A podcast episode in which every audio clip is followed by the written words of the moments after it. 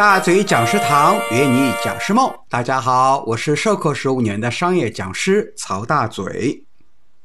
接下来给大家分享一个培训小游戏——改变习惯。这个游戏呢，必须要通过分组来完成，时间大约在十到二十分钟。材料就是我们学员的衣服，场地呢是在室内。这游戏的过程是这样的：第一步。请一位或多位学员站起来，最好呢是穿一些外套、西服呀，一些他们的风衣的。站起来以后呢，第二步呢，请他们脱掉他们的外套，注意哈，里面一定要有衣服的哈，不然的话会很尴尬。第三步呢，让他们把衣服再穿回去，但是穿回去的时候呢，注意让他们去想一想，我是先。伸哪一只手去穿衣服的？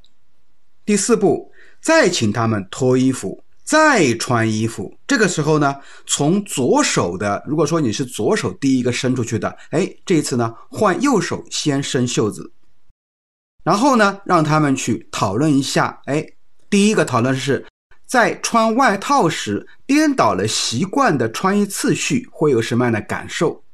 那么旁观者又是怎么样的感受？第二个，为什么改变了一个小小的习惯，却会觉得笨手笨脚？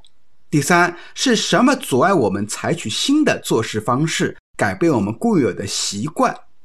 第四，我们在培训课里面如何才能敞开胸怀迎接改变，并且接受这样一个现实，可能存在跟我们过去采取的方式，或者更好的一个方法，我们可以尝试一下去改变它。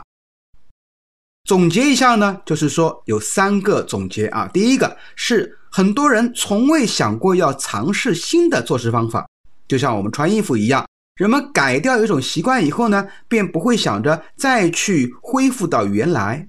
第二个呢，打破原有的习惯确实会让人觉得不舒服、很别扭。第三个，学习就是改变原有习惯的一个过程。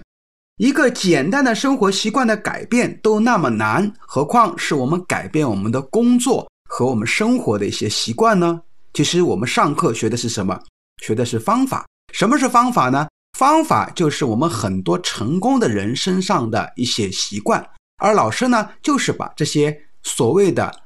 习惯把它给复制下来，称之为一个方法或技巧，来通过课堂传播给学员。那学员听到了这个方法以后啊，他并没有真正的改变自己，因为他没有去通过练习去改变他的原有的一个行为习惯。所以，想要变得很成功，就是把成功的人的习惯拿过来，不断的练习以后，变成为自己的习惯了，你就会跟你的成功的人士一样成功。好了，本小节我们就分享这么多，下一期节目我们再见。